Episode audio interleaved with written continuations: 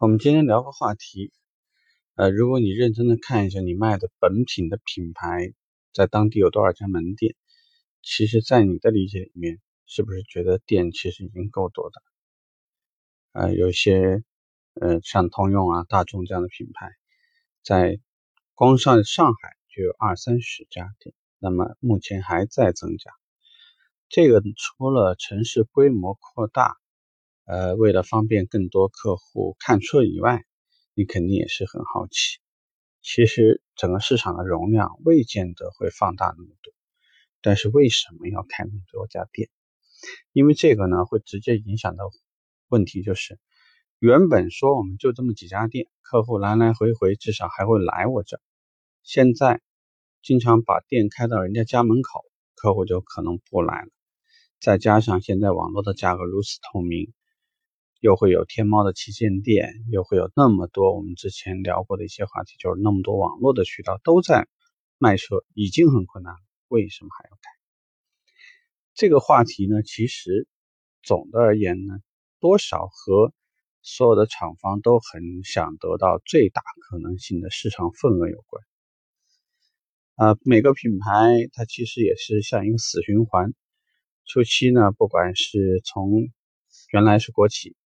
这个产品不行，好，可能我们这个买了一个品牌，或者说呢，我们收购了一家国外的品牌进来，拿了谁谁谁的技术之后，呃，从开厂，从这个整个的产品的研发，从网络销售渠道，然后呢，从大量的营销，把自己的产品推出去。早期的时候呢，因为竞争并不那么激烈，我相信很多厂家也没。也没有把自己的期待做的那么高，但是现在呢，其实为什么现在会有一个全国你都会感觉汽车的这个库存量暴增的情况？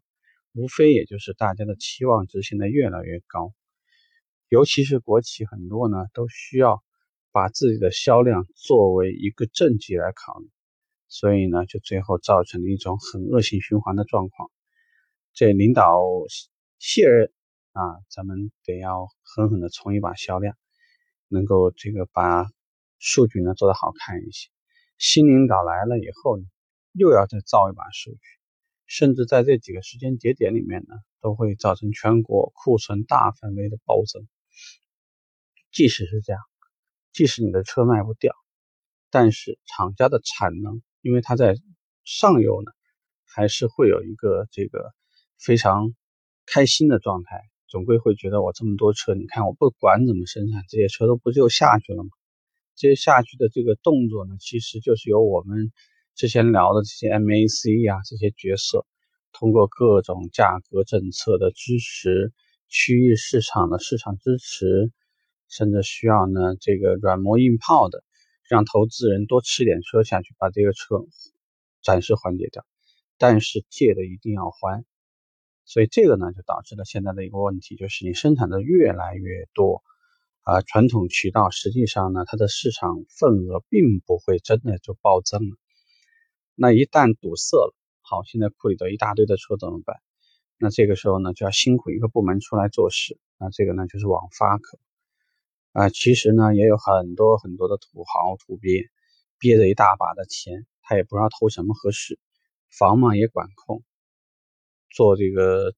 工业呢，大家也知道，这个进入门槛很高，而且呢，现在怎么看也不像是能挣的很多钱啊。投资股市呢，风险也好像也比较大，高利贷也不让啊，这样呢，就使得很多人就一直都盯着汽车这个行业。所以你放心，现在甭管什么品牌，都有很多人在网发科那儿排队。所以这个呢，就带来了最终的情况，就是大家无比无比的痛苦。厂方在每一年的销量，很多的品牌持续还是高唱凯歌的在增幅啊，一直保持着一年百分之十、百分之二十。有一些品牌以前定位低点，好，现在就很开心的在百分之三十到百分之四十的增幅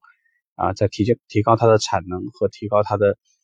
整体的销量、市场份额，要这个市场占有率，要这些东西。